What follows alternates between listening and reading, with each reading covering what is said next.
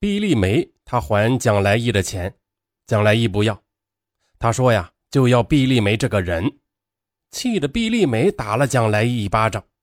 但是呢，蒋来义还跟他说：“你打吧，打死我也爱你。”就这样，悲剧发生了。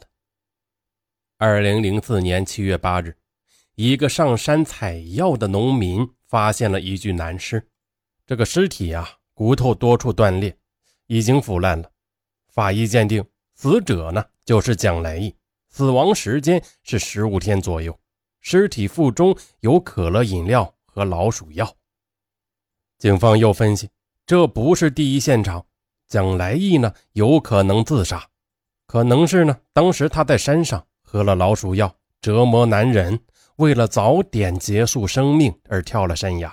还有一种可能，那就是他杀，蒋来义在山上被毒死后，再从山上给抛下来。警方找到第一现场。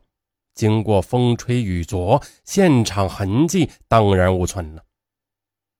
看到儿子惨不忍睹的尸体，蒋富贵简直要疯了。谁这么丧尽天良，杀了我的儿子呀？警方立案侦查，办案人呢，先找到打字服务部的女老板张华，了解了情况。张华说：“蒋来义啊。”他最后离开时向我借了五百元钱，说是要去请女友毕丽梅吃饭。他离开这儿就再也没有回来上过班。我打他手机还关机呢。刚开始呢，我以为他不想干了，借了我五百元就跑了呢。后来呀，我又一想，不对，他不是这样的人，莫非是生病了？我就派人去他的住处看。房东说呀，他有好几天不见他影子了。回家了，这小子真缺心眼呢！回家也不打个招呼。可是我万万没想到，接下来办案人呢又找到毕丽梅询问核实，可是毕丽梅一口否定蒋来义请他吃饭的事他说：“我俩早就黄了，不来往了。”在警方的案情分析会上，大多数人认为毕丽梅呢有重大的嫌疑。办案人再去找毕丽梅，毕丽梅却不知去向了。打他手机，手机也停机。办案人到哈尔滨找到毕丽梅的父亲毕武强和司秀娥。毕武强和司秀娥说：“女儿啊，前几天来过，说是去广州买美容器具，走时呢留下了个新手机号码。”接下来。公安安全专家部门通过毕丽梅的新手机号码，很快就查找到了她的下落。她不在广州，而是在深圳。原来，在办案人找到毕丽梅了解情况时，他心慌了。当天晚上，他就找到了金万元，借了他二十万元钱，谎称是去广州买美容器具。然后，金万元回家是闹得家里江河横溢。实在受不了的父母才同意拿钱。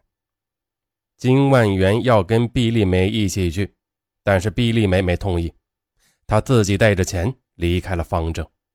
他先到哈尔滨看了父母，然后远走高飞到了深圳。在深圳的一家夜总会，毕丽梅结识了一个男人。她同男人过夜时，那男人说能帮他偷渡出去香港。当时。毕丽梅呢也不知道是真是假，立马就给了那男人五万块钱。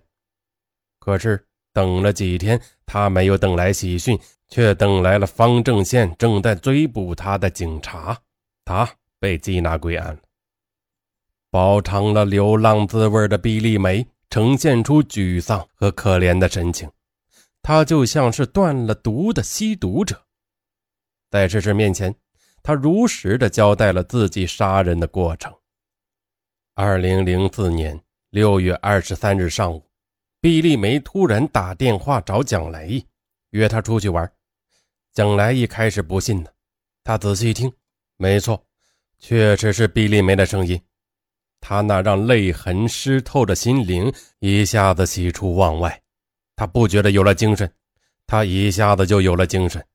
接下来，蒋来义呢？向女老板借了五百元钱，他还高兴的特意说：“准备中午请毕丽梅吃饭。女老板当时还是莫名其妙啊，她心里也嘀咕道：“你们不是黄了吗？咋又好了呀？”哎，这年轻人呢，猫一天狗一天的，让人琢磨不透。蒋来义以火烧屁股的速度赶到了约会地点，见到毕丽梅，只见毕丽梅今天穿的是十分的性感，她的第一句话就说：“来意，我跟金万元那臭无赖黄了，咱们重归于好吧。”蒋来意啊，他的心灵轻易的就被这伪情给所迷惑了。毕丽梅望着万里晴空，她亲切的并且撒着娇说：“这些日子太对不起你了，老惹你生气，哼，还让你伤心。哎，对了，要不这样吧，咱们进山林里边去吸吸新鲜空气，散散心，好吗？”蒋来义是好久没有听到毕丽梅如此温馨的话语了。他要去买东西，毕丽梅指着挎包说：“不用，都已经买好了。”毕丽梅便挽着蒋来义走出了县城，奔向了一片山林。蒋来义问毕丽梅：“咱们这是要到哪里去啊？”“那你看，再往里边有一处风景，可美了呢。”在林荫的小道上，毕丽梅让蒋来义背着她。蒋来义背着毕丽梅是越走越沉，汗流浃背。毕丽梅问他累不累，他喘着气，连声说大话：“不累，我这是猪八戒背媳妇儿，只要能把美丽的媳妇儿背到家呀，累死也心甘情愿。”就这样，一直背了好一会儿，蒋来义实在是背不动了，毕丽梅才肯下来。在这寂静的山林里。让蒋来义都能听到自己的心跳在跳动，他感到有点惶恐不安了，就好像心率呢也失常了。他问毕丽梅：“小梅呀，在这地方你不害怕吗？”毕丽梅抹着头上的汗说：“哎呀，傻瓜，有你在我怕啥呀？你看，在这样无声的环境里多好呀，这可是咱俩的天地。”蒋来义有一个多月没和毕丽梅亲密了，这回可有了机会。他紧紧地搂着毕丽梅，真没想到你还爱我。毕丽梅甜甜地说：“哼，爱我会一直爱你到死呢。”蒋来义把毕丽梅抱得更紧了。你不撒谎吧？毕丽梅还是甜甜地说：“啥样？我当然没撒谎了。”接下来。毕丽梅便大讲金万元的坏话，说他没有知识，没有层次，是个土包子。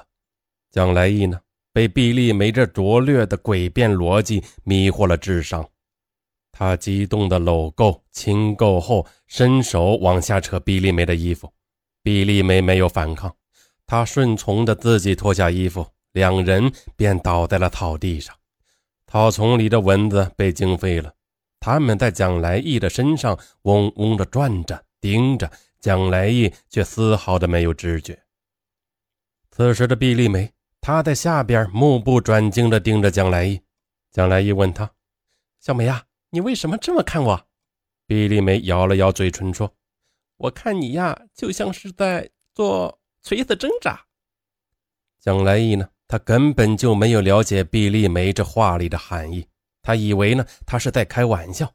他一边喘着粗气，一边说：“挣扎，挣扎又怎么了？我今天就挣扎给你看，好吗？”此处，省略一万字。就这样，蒋来义啊，不知道挣扎了多长时间。呃，挣扎完毕后，他站起身子，用手搓着屁股上被蚊子叮肿的大包。毕丽梅呢，他指着眼前的一座山说：“你看，多美！”咱们上去。